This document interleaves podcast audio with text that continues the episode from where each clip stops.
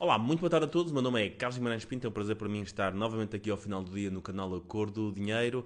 Uh, uma coisa que me perguntam algumas vezes é como é que o liberalismo económico pode efetivamente ajudar aquelas pessoas mais pobres, as pessoas que ganham menos.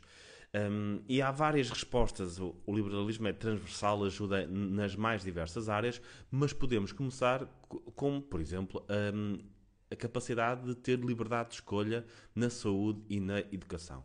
Hoje em dia, o problema que nós temos, tanto na saúde como na educação, é uma profunda desigualdade no acesso a bons cuidados de saúde e a um bom sistema de educação. Quem tem dinheiro pode fugir às listas de espera do SNS, pode ter consultas de forma mais rápida através de seguros de saúde ou de, uma, de um outro mecanismo qualquer ou de um plano de saúde próprio que algumas profissões têm. Portanto, essas pessoas que têm essa capacidade podem escapar. Quem não tem dinheiro nem tem a sorte de ter um emprego que lhe garanta acesso a um desses planos de saúde, então tem que esperar. Isto cria uma enorme desigualdade. Portugal é um dos países em que mais pessoas um, pagam para ter um plano de saúde paralelo ao plano ao, ao sistema nacional de saúde. É um dos países da Europa onde isso faz mais, por algum motivo há de ser, e muitas pessoas efetivamente não o podem fazer.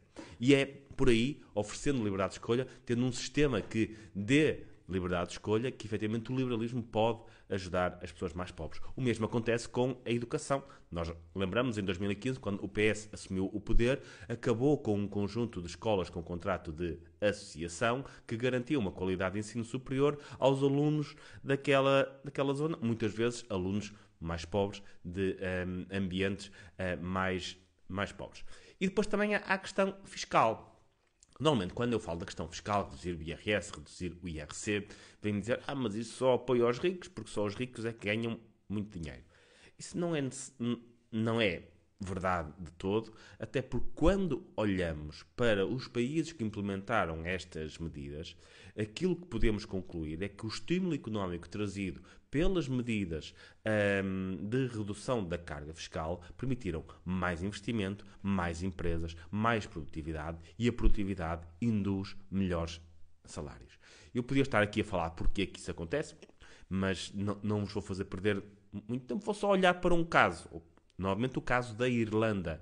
É, a Irlanda, um país que estava ao nível em termos salariais de Portugal ali nos anos 80 e que de repente fez um conjunto de medidas de desagravamento fiscal, até dizem que concorre de forma uh, ilegítima com os outros países, portanto tem impostos muito baixos, nomeadamente para empresas, e esses impostos beneficiaram apenas os empresários, beneficiaram apenas quem tem dinheiro. Vamos ver. Vocês sabem, imagino, quanto é que ganha em Portugal uh, um empregado de limpezas, ou um, um, um operário fabril, ou um, um, operário de construção. Sabem mais ou menos quanto é que, ganha, um, quanto é que ganham esse tipo de, de profissões. eu posso vos dizer quanto é que ganha uma pessoa dessas na Irlanda. Na Irlanda, um funcionário das limpezas normal, portanto, alguém a trabalhar nessa área, ganha cerca de 2 mil euros por mês. Estamos a falar de 2 mil euros por mês que é o salário de muitos quadros médios altamente qualificados no país. Um funcionário, alguém que trabalhe na construção, ganha cerca de 2.500 euros por mês. Já estamos a, a, falar de alguns quadros superiores um, de empresas. E, um, e, um, operário fabril com algum conhecimento, o, o, salário médio de um operário fabril em Dublin, na Irlanda, anda em torno dos 3 mil euros por mês.